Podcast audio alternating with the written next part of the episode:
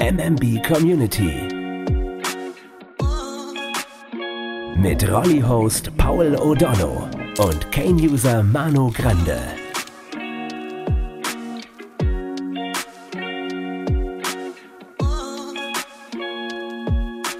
MMB Community. Vor langer, langer Zeit kamen Paul und Mano auf die Idee, in ihrem Podcast die erste Machbarkeitsstudie für Paraastronauten vorzustellen, ohne zu wissen, was das für Folgen haben würde. Mit ihren Ideen für ein barrierefreies Shuttle revolutionierten sie die Raumfahrt und machten sie so für alle Gruppen zugänglich. Nicht nur schaffte es der Begriff Paranüsse zum Jugendwort des Jahres, auch der Begriff Alklusion trendete lange Zeit auf sämtlichen Social-Media-Plattformen und löste damit eine weltweite Bewegung aus, die dafür sorgte, dass die erste inklusive Mondbasis in Auftrag gegeben wurde. Viel Zeit verging, vieles wurde ausprobiert und vieles scheiterte. Doch jetzt ist es soweit.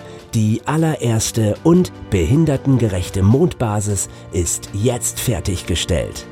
Doch wie kommt man eigentlich auf solch ein abgefahrenes Thema, eine barrierefreie Mondbasis in einer schier lebensfeindlichen Umgebung? Das erklärt euch Paul. Deswegen dachte ich mir so, hey, guten Freunden gibt man nicht nur ein Küsschen, manchmal könnte man sie auf die dunkelste Seite des Mondes treten. Und da fiel mir doch auf, hey, wir hatten vor einem halben Jahr, hatten wir doch mal eine Folge zu den Para-Astronauten gemacht. Mit den Paranüsschen und den Paraglidern, die eigentlich keine Paraglider sind. Und da kam ich auf die Idee, hey, wie wär's, wenn wir auf dem Mond mal wieder zurückkehren und gucken, was da so passiert ist und dass wir dabei auch ähm, interessante Hilfsmittel vorstellen tatsächlich. Dazu muss ich nur noch kurz erwähnen, die Hilfsmittel, die wir hier behandeln, da habe ich natürlich die Namen geändert, damit wir keine rechtlichen Schwierigkeiten bekommen. Und ich möchte natürlich die Hilfsmittel nicht einfach so runterrattern. Dementsprechend habe ich mir ein Setting ausgedacht, in dem wir das machen. Wir sind jetzt wieder auf dem Mond, ne? Willkommen zurück an der Stelle. Und ähm, ich bin ein Parakosmonaut. Genau, du bist ein Parakosmonaut. Und unsere letzte Folge zu dem Thema ähm, Paraastronauten hat so eingeschlagen, dass die ESA, die NASA, die Russen, die Chinesen und wer nicht alles ein Weltraumprogramm hat. Die Inder ähm, haben, glaube ich, auch eins. Ja, genau, die Inder haben auch eins und die Japaner haben, glaube ich, auch ein eigenes. Oh ja, ich glaube auch, ja. Ist ein bisschen kleiner als die anderen, aber sie haben auch eins. Die haben sich natürlich alle unsere Folge äh, Real Show on the Moon angehört, waren hellauf begeistert und kamen dann auf die Idee, sich zusammenzutun und die erste inklusive Mondbasis zu errichten. Hat die einen Namen? Kann die so MMB Moonbase heißen oder so? Genau, die heißt tatsächlich auch MMB Moonbase. Also hätte ich es erraten, verrückt. Es ist ja krass, wa? Also, obwohl du noch gar nicht da warst. Noch nicht. Gedanklich bin ich schon lange dort. Okay, das Schlafzimmer. Was gibt's im Schlafzimmer? Ein Bett, ein Schrank? Also vorab muss ich noch erwähnen, alle Räume oder die gesamte Basis ist nach der DIN 18040 gestaltet oder 18040. Das ist die DIN, die halt ähm, das regelt für barrierefreies Bauen und so weiter und so fort. Nach der ist halt auch wirklich alles gestaltet worden und es wurde sich dieses Mal auch haargenau dran gehalten, zumindest was unsere Basis betrifft. Äh, das Außengelände, naja, aber unsere Basis ist komplett barrierefrei. Somit ist auch das Schlafzimmer barrierefrei. Wir haben ein Pflegebett, das in Holzoptik gehalten ist. Und wir haben einen ähm, wunderschönen Schrank, aber als allererstes möchte ich ein Hilfsmittel vorstellen, was Leuten hilft, die nicht laufen können, aber sich gerne im Schlafzimmer hin und her bewegen wollen. Und zwar ein Jupiterstuhl. Das ist eine Art Therapiestuhl, der ähm, es dir erleichtert, von A nach B zu kommen. Wenn du dich draufsetzt, kannst du ihn einstellen nach deinen Wünschen und äh, du kannst dann wunderbar in auch in engen Räumen kannst du damit wunderbar hin und her rollern und dir Sachen ranholen oder auch äh, weglegen. Und Was ist jetzt der Unterschied zu einem normalen Rollstuhl oder elektrischen Rollstuhl? Das habe ich noch nicht verstanden. Es ist, dieser, dieser Stuhl ist dafür geeignet, wenn du mal einen Raum hast, wo du mit dem Rollstuhl nicht reinkommst. Weißt, wenn Okay, du so weil, weil der Rollstuhl, so. also wegen der Größe. Genau, weil der Rollstuhl zu groß ist, ist dieser Therapiestuhl ähm, dafür geeignet, dass du leichter dich auch in kleineren Räumen bewegen kannst. Weil wir haben auch in unserem Schlafzimmer haben wir noch angrenzende, mh, ich nenne es mal Kabuffs, wo du halt äh, nicht mit dem Rollstuhl reinkommst, sondern da brauchst du einen Therapiestuhl, damit du halt auch leichter an die Regale rankommst oder an den Tisch oder oder oder. Der bietet sehr viele Vorteile, dass du halt dynamisch sitzen kannst, dass du eine Feststellbremse hast, um ihn anzubremsen, richtig, dass er auch wirklich fest steht, weil manchmal im Rollstuhl, den kannst du zwar auch anbremsen, aber es kann sein, dass diese Bremsen ausgeleiert sind oder zu wenig Luft auf den Reifen ist, dann kann es sein, dass der Rollstuhl halt wegrollt oder ein E-Rollstuhl kann halt auch einfach zu groß für den Raum sein. Da gibt es dann halt extra solche speziellen Stühle. Die kann man auch äh, für die Arbeit einsetzen im Büro. Bietet sich das auch an, weil du damit leichter hin und her rollen kannst im Büro und halt auch die Höhe dann nochmal ähm, einstellen kannst, wenn du an einem Schrank stehst und nicht rankommst, dann kannst du da die Höhe einstellen, dass du da halt auch leichter rankommst. Als nächstes in diesem wunderschönen Schlafzimmer haben wir den Space Butler. Klingt interessant. Was ist der ja, der Space, Space Butler? Butler, der, der Ein Roboter wirklich- hoffentlich. hoffentlich kommt jetzt endlich der Roboter. Na, warte, warte, warte. An einem Punkt kommt noch mal ein Roboter, aber das ist so halb robotermäßig. Also das ist ein Schrank, der komplett auf Knopfdruck die Fächer ausfahren kann und nach unten fahren kann. Kennst das ja bestimmt vom Kleiderschrank. Es gibt manchmal so Fächer, da kommt man oben ganz schlecht ran. Und dieses Fach kann dann automatisch runterfahren. Da liegt oben was drinne. Meist sind es sowas wie Bettlaken oder so, die ganz oben liegen und du So, denkst ich dir so, dachte, hey, die Waffen und die Pornos liegen da oben. nee, da gibt's andere Fächer dafür. Also ich würde die dann immer eher so am Nachttisch verstecken, weißt du, so, so einen doppelten Boden. Hast du den auch aufgeführt, den Nachttisch mit doppeltem Boden? nee, den habe ich in unserem Kaminzimmer, da wir ja das Thema beim letzten Mal hatten, ne, als Philosoph. Ah, so, ja, ja, Ähm, die, die Schmuddelheften in der obersten Schublade, Genau. ja.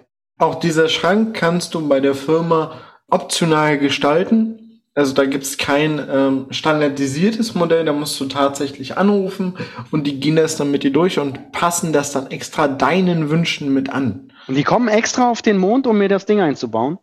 Ja, genau, genau. Das nenne ich genau. Service. Da Das haben wir doch direkt den Wink zu unserer Folge Barrieren im Kopf. Da haben wir sehr viel über Serviceleistung gesprochen. Also das nenne ich mal eine Serviceleistung. Die kommen auf den Mond und bauen mir meinen Scheißschrank ein.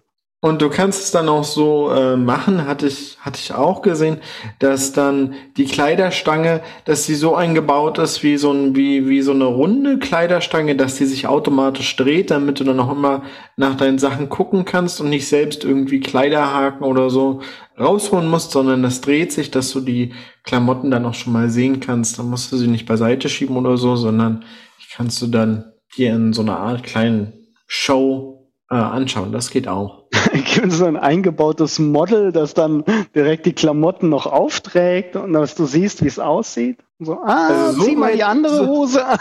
Die sieht so weit vielleicht besser aus. Soweit sind sie noch nicht, aber es gibt tatsächlich eine Firma, die stellt Spiegel äh, her, wo du das einstellen kannst, wo du dich schon mal äh, direkt äh, von den Spiegel stellen kannst und das Kleid an dir sehen kannst. Und du musst es jetzt nicht extra irgendwie rausholen und dir dann so ein schmuddeliges Kleid im Laden überziehen und weißt aber nicht, wie viele Leute das schon vorher anhatten. Das geht. Das ist eine coole Sache. Was noch zu sagen ist zum Schlafzimmer, wir haben einen Holzboden drinne, es ist in einem ähm, leichten Blauton gestrichen. Du hast es irgendwie mit Blau. Naja, Blau soll beim Einschlafen helfen, da es beruhigend wirkt. Deswegen hatte ich das so mit reingenommen. Eine gute Aus- Freundin aus, hat aus irgendeiner NASA-Forschung ist das hervorgegangen. Unsere Para-Astronauten schlafen besser, wenn alles blau gestrichen ist. Ja, und äh, wir haben das auch so, dass wir natürlich auch überall Pflanzen an den Wänden so integriert haben. Es gibt ja auch so Wachsen die da Pflanzenwände. raus oder was ist da los? Nein, das sind so, so Rankenpflanzen, die äh, wachsen dann an so einem Gerüst entlang.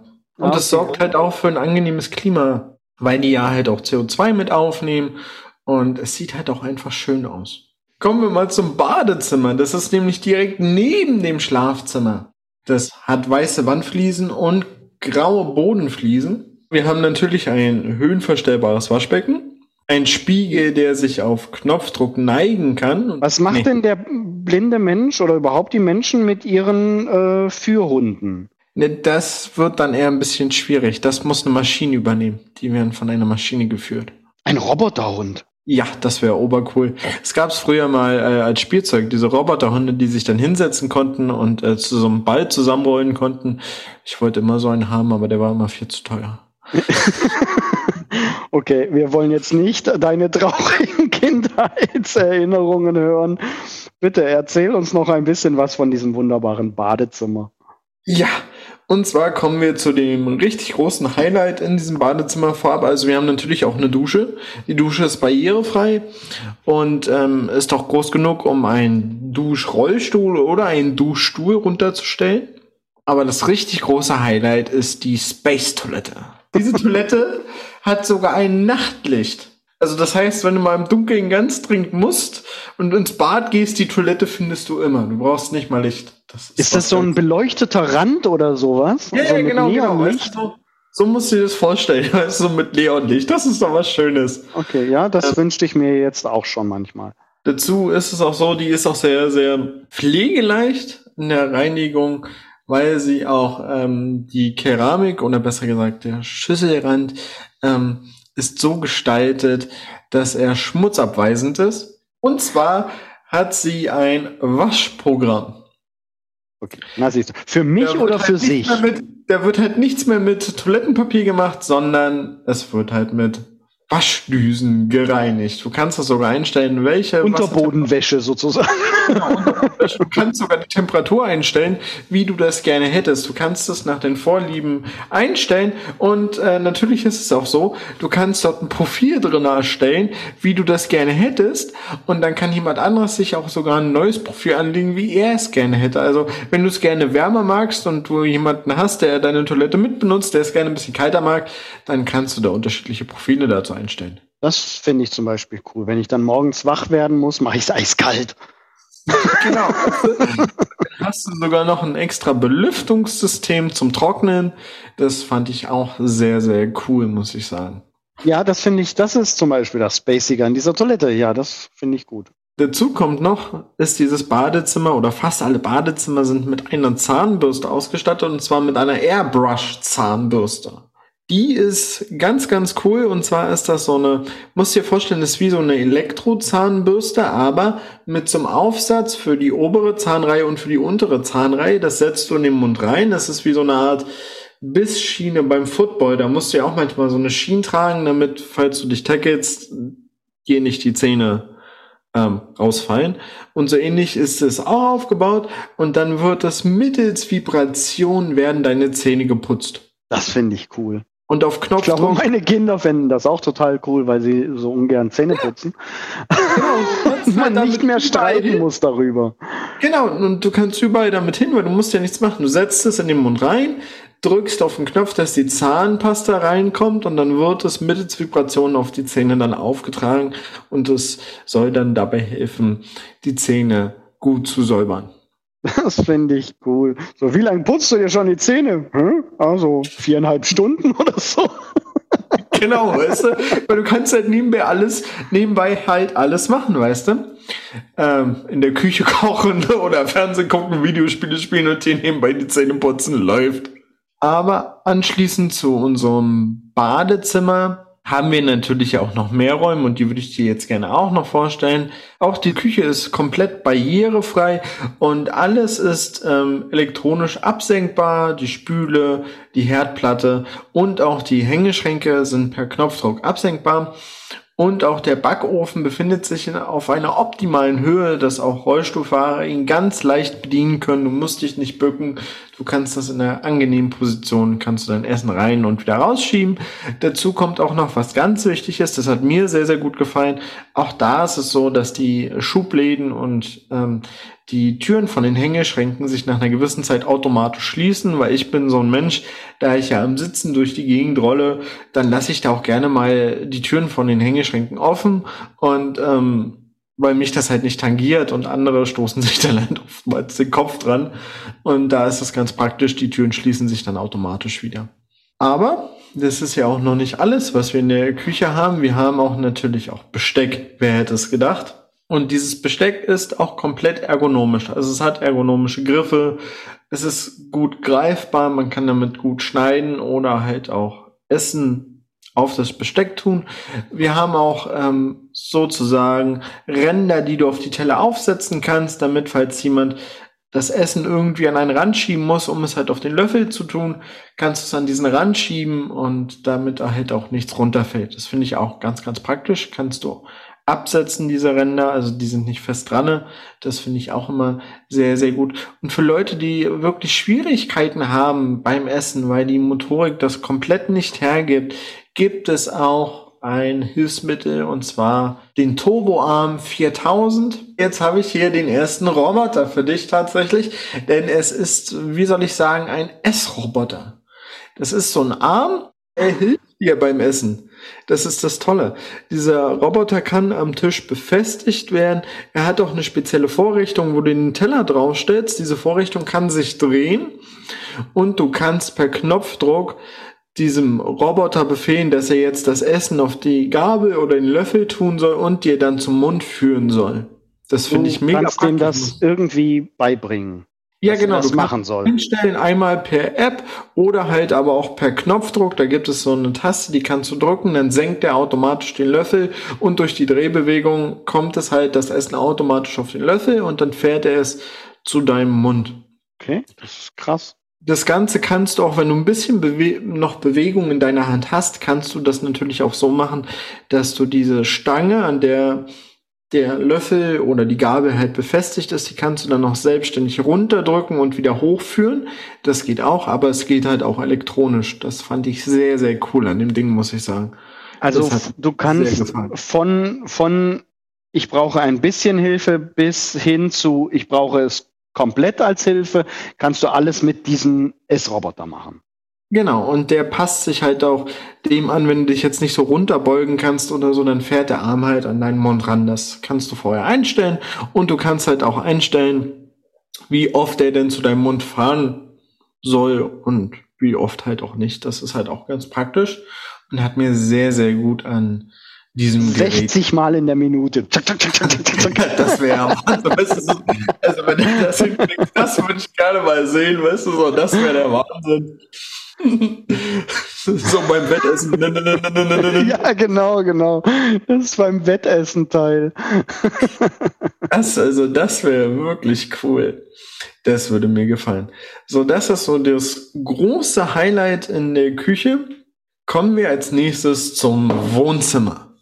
Das Wohnzimmer ist, ja, was gibt es Spannendes zum Wohnzimmer zu sagen? Also wir haben eine bequeme Couch, die für Rollstuhlfahrer sehr barrierefrei ist, weil du dich leicht von dem Rollstuhl aus auf die Couch manövrieren kannst und auch wieder zurück. Das ist so eine Eckcouch. Und wir haben halt auch eine große Leinwand, die aus der Decke herausfahren kann, so dass du halt auch ein großes Fernsehbild hast, damit du alles gut erkennen kannst. Das ist so das, was man jetzt so prägnantes zum Wohnzimmer sagen kann. Was braucht man mehr als ein gemütliches Sofa und einen Riesenfernseher? Ja, fand ich auch. Also natürlich haben wir da auch äh, Bücherregale, aber ähm, Ach, papalapap. Bücherregale sind jetzt auch nicht. das ist voll oldschool. Was will man denn mit Büchern? Aber so eine große Leinwand fand ich da schon cooler. Ich meine, da kannst du alle Filme in einer Wahnsinnsqualität drauf gucken und vor allen Dingen auch Videospiele darauf zocken. Das war mir halt am wichtigsten. mit einer Dolby Surround Anlage kannst du es dann mal richtig krachen lassen wenn wir auf dem Mond leben, müssen wir einer Tätigkeit nachgehen und Warum? müssen ja von A nach B kommen. Warum müssen wir das? Warum wir das so müssen?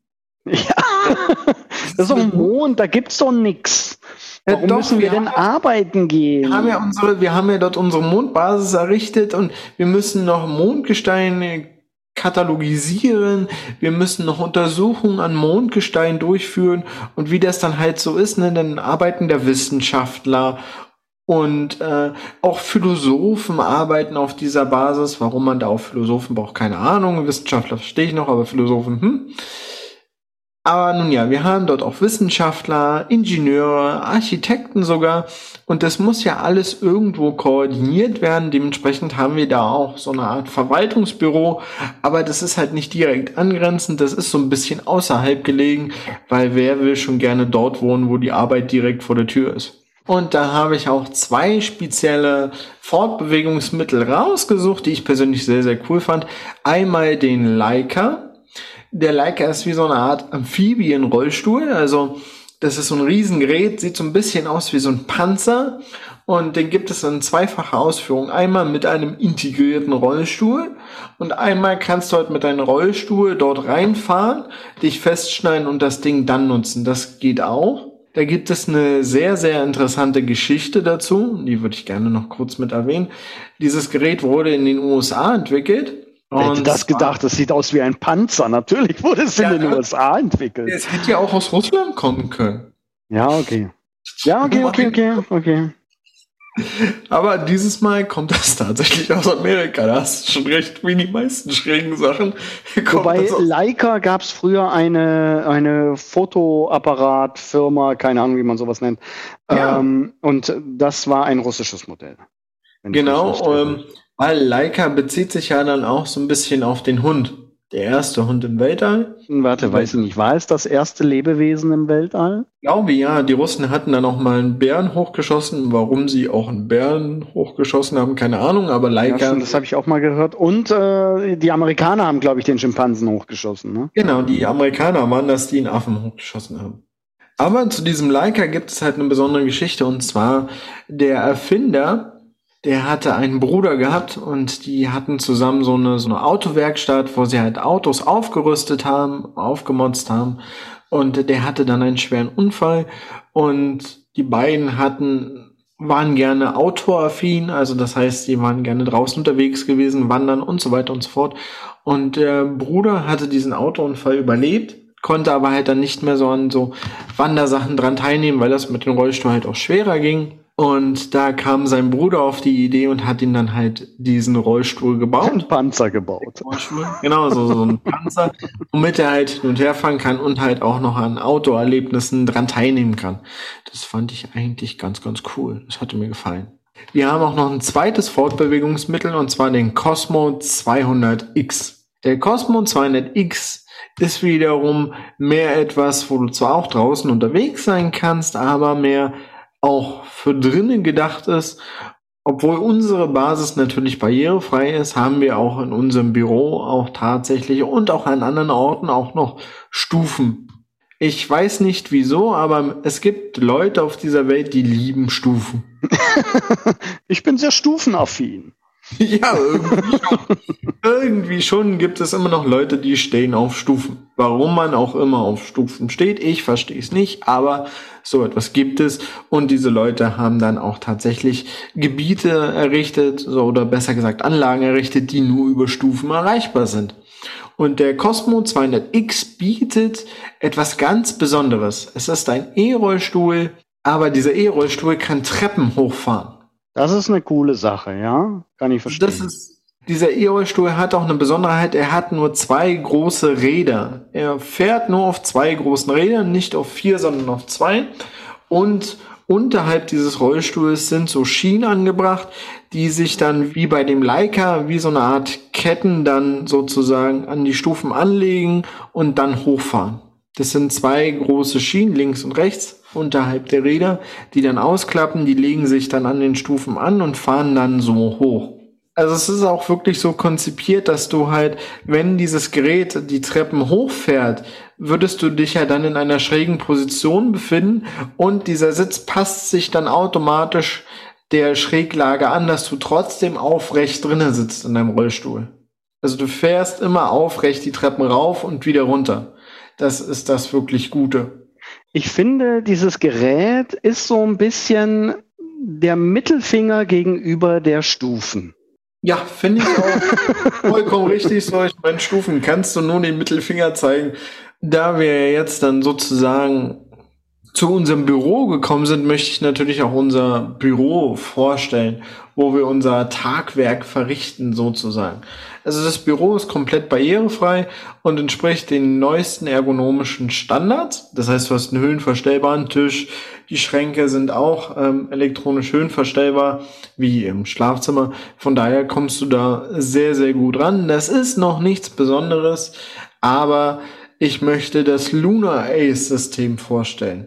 Es geht um Eye-Tracking, also beziehungsweise, wenn man das übersetzen würde, geht es um Augen, die den PC steuern. Also es ist jetzt nicht die 1 zu 1 Übersetzung, aber das, was ich drunter gelesen habe, ist, du kannst deinen Computer und die Programme darauf mit deinen Augen steuern und das System ist auch auf dich zugeschnitten, auf deine Augenbewegung. Das fand ich schon wiederum sehr, sehr cool, weil du kannst damit alles machen. Du kannst damit Texte schreiben, du kannst damit auch im Internet unterwegs sein und das alles nur dank Augensteuerung fand ich sehr, sehr cool, muss ich sagen. Klingt erstmal interessant. Und dazu kommt auch noch, äh, wir haben zu diesem System, gibt es auch einen Roboter, da kommen wir auch endlich zu einem Roboter. Na, endlich. Und das ist ja gut, dass der an der Arbeit ist, weil dann kann der ja meine Arbeit machen. Ja, und das Coole ist, ich hatte den extra nicht aufgeführt, weil die Geschichte dazu fand ich sehr, sehr cool. Und zwar ist das unser iRobot. Den kannst du auch über Augen steuern und egal wo er sich befindet, kannst du es von dem Bett ganz bequem aus steuern. Das fand ich sehr, sehr cool. Und zwar gibt es in, das hatten sie sogar extra getestet, in Japan gibt es ein Kaffee, das komplett nur von Robotern gesteuert wird. Das hatten die eröffnet, weil es ja viele Menschen gibt, die so unter sozialen Phobien leiden oder halt auch gerne mal rauskommen wollen, es aber nicht können, hat ein Roboteringenieur ein Programm geschrieben, womit du diese Roboter dank Augenbewegung steuern kannst und hat dann sogar in Tokio ein Café eröffnet, wo du halt von Robotern bedient wirst. Und wer steuert dann die? Also die Gäste steuern dann, hey, komm mal her, hey, bring mir mal einen Kaffee, bring mir mal dieses. Nein, das machen komplett Leute, die jetzt zum Beispiel, also in diesem Artikel wurde halt geschrieben, dass das Leute sind, die bettlägerig sind. Die hat man äh, ja in diese Studie mit reingenommen und die haben dann von zu Hause aus diesen Roboter gesteuert. Okay, das ist ja total krass. Wenn du ja. dann so einen Bettlägerigen hast und fragst, was ist dein Job? Na, ich arbeite in der Gastronomie. Ja, also das, das ist wirklich cool und das, das hatte mir auch nochmal so gezeigt, dass, dass das ein sehr, sehr, ähm, wie soll ich sagen, auch ein Produkt ist, das die Inklusion auch sehr stark vorantreiben könnte. Also wir haben Raus. jetzt das Thema Bildung gar nicht mit drin, weil das einfach viel zu groß ist. Aber natürlich gibt es ja in der, im Bereich Bildung auch ganz viel Möglichkeiten von der Digitalisierung bis hin zu Computer- und Roboter unterstützten Unterricht und solche Sachen sollten wir unbedingt irgendwann mal besprechen. Auf Roboter, ich Fall. finde Roboter cool. Ich, wir sind ja so in einer Zeit groß geworden, wo Roboter cool waren oder sie haben die Welt zerstört. Das ist ja so immer nur ein Entweder-Oder. Aber, Aber heutzutage im Real Life ist es ja tatsächlich, na, es gibt halt auch Roboter, die kann man tatsächlich einfach nur nutzen, ohne dass es gleich Weltzerstörung ist. Das fand ich sehr, sehr cool, weil auch Leute, die eine soziale Phobie haben, also zumindest stand das in diesem Artikel drin, können dann auch am Leben teilnehmen. Und das ganz bequem von zu Hause aus. Oh, da gab's mal einen Film mit Bruce Willis. Genau, wo er, da musste ich auch dran denken. Gut, dass ich habe vergessen, wie der heißt. Auf jeden Fall sind sie ja da alle zu Hause genau, in ihren komischen Roboterstühlen und sind nachher so so so ganz schnieke aussehende Roboter, die zur Arbeit gehen und alles Mögliche machen. Genau, und äh, in Wirklichkeit sind sie dann doch eher so ein bisschen zerlumpt und nicht ja, so. Ja, weil sie halt einfach gar nichts mehr gemacht haben, außer in ihrem genau. Stuhl dahin zu verwesen. Ja, kann ich mich nur mit anschließen. das wäre es dann auch erstmal so gewesen zu unserer kleinen Basis-Bürotour. Aber ich möchte dich ja nicht einfach so entlassen. Ich habe ja noch was Schönes für dich vorbereitet. Und zwar habe ich ein kleines Quiz gemacht zu vier Fun Facts rund um das Weltall. Okay. Ich bin bereit, Google wartet auf mich, ich kann alles eingeben und nein, ich äh, versuche ganz frei, ohne Google, mein Unwissen hier kundzutun. Giveaway. Okay, kommen wir mal zur ersten Frage in unserem kleinen Giveaway. Wer ist der erste Mann, der auf dem Mond begraben wurde oder ist? Lebt William Shatner noch? ja, der lebt noch. Der lebt noch. Sonst wäre es er gewesen. Ich würde sagen Leonard Nimoy. Nein! Äh, es war tatsächlich Eugen Shoemaker. Spricht man das aus? ah, wegen, der hat doch dieses Teleskop auch oder sowas ähnliches da. Naja, nein, es war. Ah, irgendwas, der hat irgendwas im Weltall gemacht. Ja, genau, er hat äh, den berühmten Komet äh, Shoemaker Levi 9 entdeckt. Ja, ja, ja, genau, genau, genau, genau. Also ich Und wusste, da war, da war irgendwas. Der Name kam, kam mir ganz, ganz vage bekannt vor. Aber wo ist denn Leonard Nimoy begraben? Ich dachte, der, den hätte man auch ins All geschossen. Nee, ja, das, das, ich glaube, ja, das stimmt. Den hat man mit ins All geschossen, aber er war nicht der Erste, der auf dem Mond begraben wurde. Ach so, der ist der Zweite. Das ist der erste genau, Schauspieler, der da begraben wurde. Der erste Vulkanier, den man da begraben hat. Entschuldigung. Er ist gar ja, kein Schauspieler, er hat sich den, doch nur selbst Bei den Eugen ist es ja noch was, bei den Eugen ist es ja noch was anderes. Ne, er wollte ja auch der erste Geologe auf dem Mond sein. Das hat aber leider nicht geklappt, weil er 1997 äh, verstorben ist bei einem Autounfall. Und ähm, dann hat man ihn per einer, sozusagen per Raumsonde hat man ihn dann auf den Mond gebracht und ihn dann dort begraben. Also er wurde nicht nur ins All geschossen, nein, er ist direkt wirklich auf dem Mond. Also man hat äh, richtig ein Loch gemacht und das da reingelegt, die Urne oder was auch immer das war. Würde ich das jetzt nicht sagen. Ich glaube, sie haben das Ding eher so auf dem Mond irgendwo in so einen Krater oder so mit reingestellt. So genau kann ich das leider nicht sagen. Ah, okay, okay. Ob die da jetzt so aktiv ein Loch gebuddelt haben, weiß ich ja, sonst nicht. Sonst kann man es nicht begraben nennen. Also da bin ich dann schon äh, genau. Naja gut, sagen wir mal so, er wurde auf dem Mond verstreut. So, und jetzt kommen wir nochmal zu Frage Nummer zwei. Jetzt wird's interessant. Was glaubst du, gibt es mehr Bäume auf der Erde oder mehr Sterne in unserer Milchstraße? Also da man ja sagt, es gibt mit Sicherheit eine Milliarde oder 100 Milliarden, irgendwie sowas, Sterne in der Milchstraße oder Bäume, na, die, da kannst du dich natürlich auch mal schnell verzählen, ne? Da du, also, so, da du so konkret fragst, würde ich sagen, es gibt mehr Bäume. Es gibt in der Milchstraße 100 bis 400 Milliarden Sterne also zumindest in unserer Milchstraße, aber mehr als drei Billionen Bäume auf unserem Planeten. Na siehste, die Frage war so speziell, es konnten nur die Bäume sein. Ja, da habe ich sie auch echt ein bisschen einfach gemacht mit der Frage, aber ich fand das eigentlich schon sehr, sehr interessant, deswegen habe ich sie mit reingenommen. Hättest du jetzt gefragt, wie viele Bäume es gibt, ich wäre nie annähernd auf so eine Zahl gekommen.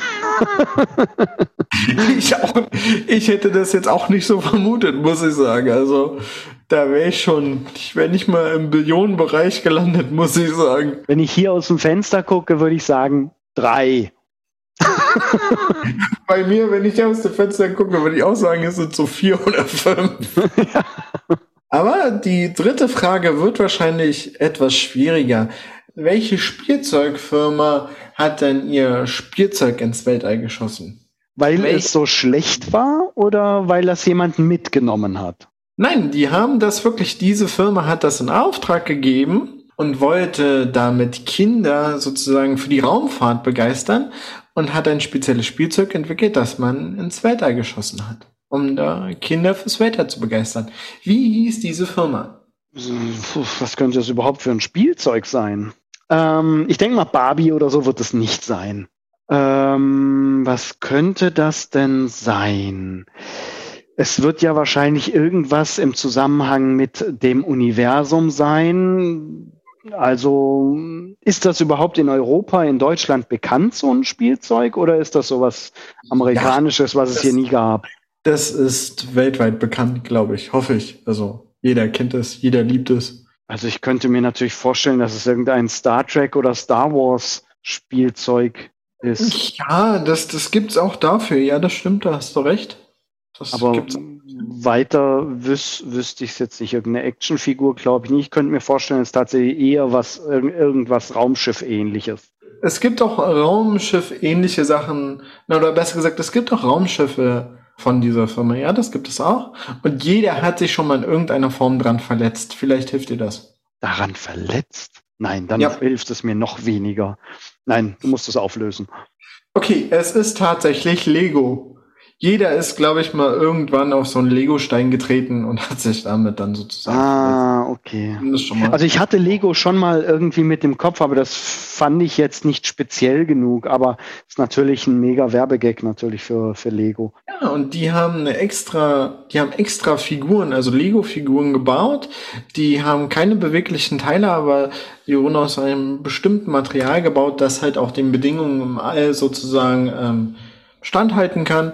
Und die wurden dann mit der ähm, Juno-Sonde hochgeschossen, um halt den Jupitermond sozusagen zu untersuchen.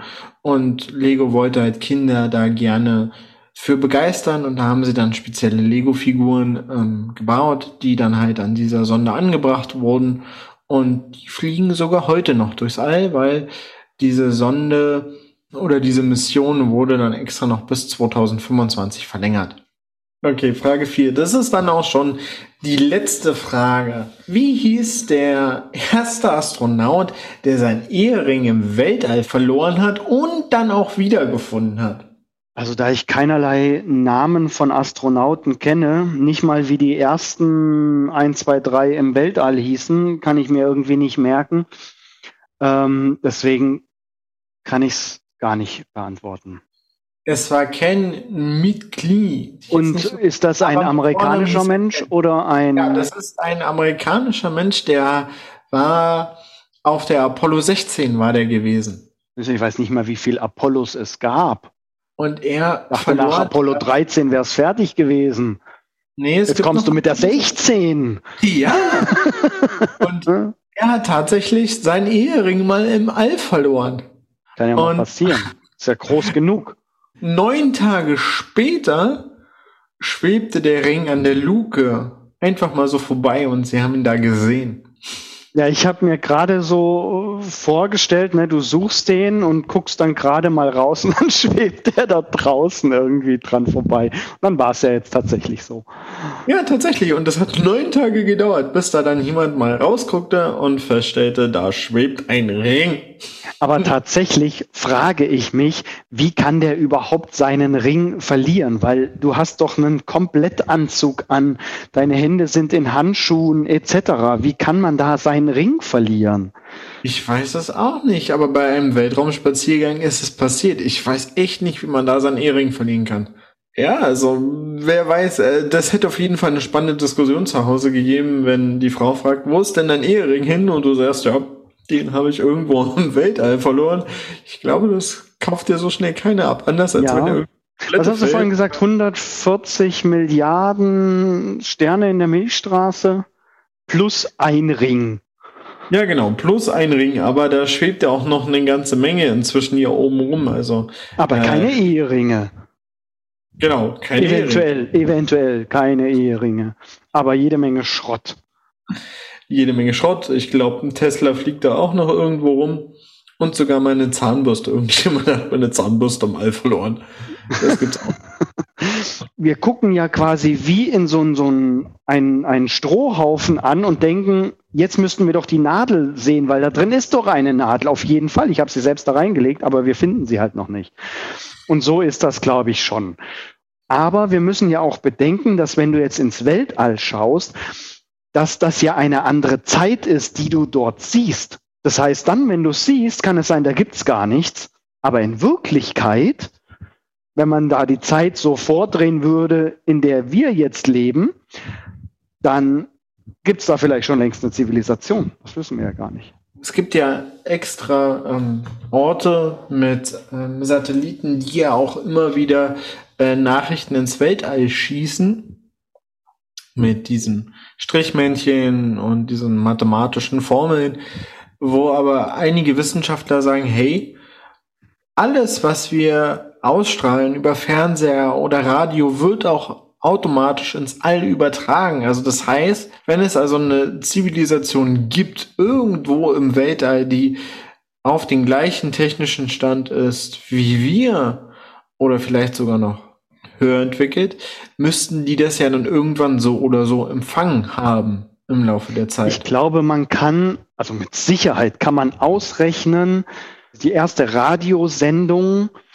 als die quasi äh, übertragen wurde und wo die jetzt im Weltall zu empfangen wäre. Ne? Das heißt, du hast jetzt irgendwo eine außerirdische Zivilisation, die so fortschrittlich ist, dass die das empfangen können, dass die hören, da war was. Und die hören sich das an. Meinst du, die wollen mit uns Kontakt aufnehmen? Nö. Bei dem Scheiß, was wir da rausjagen? Oder wenn Nö. sie so fortschrittlich sind, dass sie die Nachrichten der 60er, 70er, 80er, 90er Jahre empfangen können, meinst du, die wollen hierher? Also wenn ich die wäre, würde ich sagen, komm, wir fahren in die andere Richtung in Urlaub. ja, das wäre tatsächlich auch äh, eine Theorie, die besagt, es gibt Außerirdische, aber die wollen mit uns noch nichts zu tun haben, weil die waren schon mal hier gewesen, haben festgestellt, wir sind noch nicht so weit und sind seitdem wieder verschwunden. Das glaube ich nicht. Ganz ehrlich, ich glaube nicht, dass die hier waren. Also Sie müssten, wenn Sie schon hier gewesen wären, müssten Sie technologisch derart weit sein, dass Sie die über Lichtgeschwindigkeit reisen können. Ne? Dass sie überhaupt hierher kommen, weil sonst sind die ja auch schon alt und grau, bis sie hier gelandet sind. Äh, nein, es kann also laut einer Theorie ist es sogar so, dass es sich dann, dass es ein umkehrender Effekt wäre. Wenn sie es schaffen, durch Raum und Zeit zu reisen, also sprich mit Hyper-Warp-Antrieb oder so, dann würde sich die Zeit für sie eher umgekehrt verhalten, dass sie dann als Kinder hier ankommen müssten. Laut der Theorie. Wenn du schneller bist als das Licht, ja, aber das ist, das ist doch genau das, was ich meine. Also ist, sie müssen ja über Lichtgeschwindigkeit gereist genau. sein. Dann kommen sie als Babys hier an. Also so stelle ich mir das vor, wenn ich das jetzt richtig verstanden habe. Okay, ich, ich kenne die Theorie nicht, deswegen kann ich dazu nicht sagen, aber egal wie sie ankommen würden, ne, also sie müssten über Lichtgeschwindigkeit reisen können. Meinst du nicht, die hätten dann ein besseres Tarnsystem, ähm, als dass jetzt irgendwelche Lichter am Himmel auf einmal UFOs sein sollen? Also ganz, ganz im Ernst. Wenn man darüber logisch nachdenkt, einfach nur ganz logisch, was müsste derjenige haben, der mit Überlichtgeschwindigkeit in einem Raumschiff, in dem er leben kann, hierher fliegen kann, dann hat er auch ein, eine Tarnung, dass er nicht entdeckt wird. Und hat nicht irgendwo noch, ah, sorry, wir haben, wir haben da drei Lichter angelassen. Ach, so ein Mist. Jetzt haben die uns gesehen. So ein weißt Schwachsinn. So, ganz ehrlich, so ein Schwachsinn. Der typische, der typische Praktikant, weißt du, der wieder mal vergessen hat. genau. Mann, jetzt lassen wir dich einmal ans Steuer und dann hast du das Licht angelassen. Jetzt haben die uns gesehen. Ja, und das du... passiert dann auch noch fünfmal im Jahr, seit den 70ern bis jetzt. Ja, genau. Ja. Weißt du, und komischerweise immer nur über Amerika. Ja. Sonst immer über Amerika. Ja, aber die Präastronautiker in dem Bereich sind davon echt überzeugt. Also das ist wirklich Wahnsinn. Damit muss man, das, das ist so, so zählt schon fast so für mich leicht als Verschwörungstheorie, was die da manchmal reden. Aber manchmal ist es auch übelst witzig. Also ich gucke mir das sehr, sehr gerne an, weil auf so eine Theorien musst du wirklich erstmal kommen. Ich sag mal, du kannst ja alles dir irgendwie zusammenreimen. Ne? Wenn du, wenn du nicht weiter weißt, dann, dann fantasierst du ein bisschen bis zu dem Punkt, wo man sagen kann, oh, da gibt's wieder irgendetwas. Gerade in der Archäologie ist das ja ganz häufig so. Also man könnte bei jedem Fund, der in Ägypten gemacht wird, könnte man sagen, da waren die Außerirdischen mit am Werk, weil das einfach so fortgeschritten ist. Ne? Nur weil ich es mir nicht erklären kann, heißt das doch nicht gleich, dass da irgendwas Übersinnliches, Übernatürliches, Übermenschliches passiert sein muss. Ich verstehe es doch nur einfach nicht. Ja, genau. Und gerade in Ägypten hast du das viel, dass die Präastronautiker glauben, dass das Aliens waren. Schon aufgrund der Wandmalerei kommen sie nicht darauf, dass Menschen so etwas gemalt haben könnten. Genau. Sie haben ja auch gedacht, die, die Pyramiden müssen mit Hilfe der Außerirdischen gebaut worden sein, weil man sich nicht erklären konnte, wie die Steine dorthin kamen. So, jetzt haben wir gerade letztens, vor einer Woche, vor zwei Wochen habe ich gesehen, man hat nun endlich herausgefunden, wie die Steine dorthin transportiert wurden. Nämlich genauso, wie man es immer vermutet hat, dass man nämlich mit riesigen Baumstämmen über diese, man diese, diese ganzen Steine geschoben hat und also Zeug halt. Aber es ist genauso, wie man es gedacht hat. Das ist alles technisch möglich. Und wenn du 20.000 Menschen oder noch mehr einsetzen kannst, meine Güte, dann ziehen die eben über 500 Kilometer irgendwelche Steine. Die haben ja auch über 20 Jahre an dem Ding gebaut. Ja, genau. Also von, von der Zeitspanne her sagt dir das ja schon automatisch, hey, das ist machbar. Ja, wenn da Außerirdischen dran, dran beteiligt gewesen wären, die durchs Weltall fliegen können oder noch besser durch ein Tor treten können und auf einmal da sind, meinst du nicht, die hätten das in weniger als 20 Jahren hingekriegt? Ja, aber, aber sowas von, da brauchen wir uns ja beide gar nicht darüber unterhalten, weil wenn sie da wären, dann hätten sie das Ding einfach mal so aus dem Boden gestampft, mal ganz ehrlich. Also wir sind ja gerade mal so weit, dass wir mit einem 3D-Drucker versuchen, ähm, aus Mondgestein eine Mondbasis zu bauen. Wenn die schon fortschrittlicher sind, dann hätten die das locker gemacht. Also ich glaube jetzt nicht, dass es ein Fingerschnipsen gewesen wäre, aber es wäre deutlich schneller gegangen als 20 Jahre. Ich glaube, da wären nur ein paar Monate ins Land gegangen, bis sie das hochgezogen hätten. Ja, sie hätten doch irgendeine Technik, wenn ja vermutet wird, da ist irgendeine Technik eingesetzt worden. Ich glaube, selbst ein Kran, hätte man einen Kran dahingestellt, und wenn er auch nur aus Holz gebaut worden wäre. Und da ist es dann wieder bei den Präastronautikern so, die sagen dann, ja, aber Komischerweise hängen die an fast alles immer an Aber. Das ja. Aber ist dann, ne, du kannst ja einen Menschen einen Fisch fangen, dann hat er einen Tag was zu essen, oder du zeigst ihn, wie er angelt, ne? Das ist doch die Frage, wofür wurde denn dieses Ding gebaut? Und die Präastronautiker haben ja das Gefühl, dass es irgendetwas für die Außerirdischen und die waren daran beteiligt. Dann hätten sie doch tatsächlich wirklich irgendeine Beteiligung daran gezeigt und das wäre einfach auch schneller gegangen. Es ist alles ja, genau. logisch, menschlich erklärbar, wie es passiert ist. Genau. Und deswegen können diese Pyramiden nur von Menschen erbaut worden sein mit ganz typisch menschlichen Wissen und Forscherdrang. Und das ist eine Meisterleistung. Das ist genial. Die werden in 10.000 Jahren noch da stehen, wo alles andere längst verfallen ist. Also das ist genial, was die gemacht haben. Und, genau, und viel cooler, wenn wir das gemacht haben, wie wenn wir das dann noch den Außerirdischen zurechnen. Die hätten das Coole gemacht. Weil ich finde, das schmälert ja auch dann diesen wunderbaren Erfolg, den du durch menschliche Schaffenskraft erreicht hast. Genau, das, das ein, also das größte, das mächtigste Bauwerk der Welt, eine Pyramide. Jetzt ist sie nicht mehr von Menschen. Na toll. Können wir ganz lange diskutieren und tun wir schon. Also, das Weltall hat zurzeit ganz, ganz, ganz viel Neues auf Lager. Das lohnt sich, das irgendwie zu weiter zu beobachten. Ich finde, die Menschen tun gerade ganz wenig. Also klar, die schießen ihre Raketen und sowas, aber über die Forschung, was da so passiert, gibt's gerade nicht so viel, ähm, was durch die täglichen Medien fließt. Aber was so die ganze Zeit erforscht wird und was wieder Neues entdeckt wird in der, im Weltall, da passiert gerade ganz viel. Das ist hochinteressant von den schwarzen Löchern, die da inzwischen ja viel mehr erforscht werden können als vorher. Es wird Leben auf dem, auf einem Saturnmond, glaube ich, vermutet. Ne? Dass da unter dem, unter dem Eis irgendwie was leben könnte und solche Sachen. Also da passiert ganz, ganz, ganz viel. Und das ist total interessant.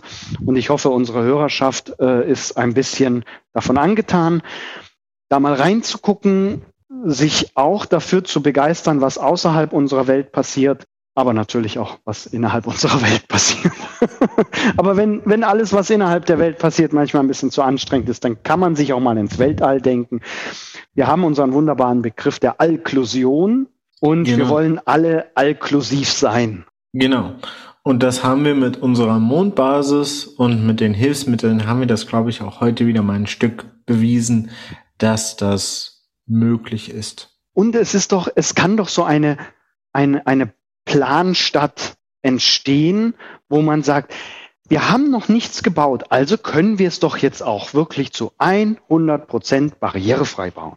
Dem kann ich mich nur anschließen. So würde ich das auch machen. Weil warum musst du da jetzt noch Stufen reinbauen oder so, wenn du gleich einfach mal bei der Planung einfach alles barrierefrei machst, weil das auch wieder für Leute, die keine Einschränkungen haben, auch wieder ein Stück weit Bequemlichkeiten mitliefert. Das darf man nicht vergessen. Barrierefreiheit kann auch bequemlich sein. Und ich finde, das ist das wichtigste Argument an Barrierefreiheit. Lasst es uns doch mal bequem machen. Genau. Paul, in diesem Sinne, das sollte das Wort zum Sonntag sein. Barrierefreiheit darf auch bequem sein. Dann bleibt mir nur noch zu sagen, wie bei jeder Folge, Paul, ich wünsche dir einen schönen Tag, ein schönes Wochenende und bis demnächst. Ich freue mich, wenn wir uns wiedersehen und wieder hören. Das werden wir ganz bald schon. MMB Community.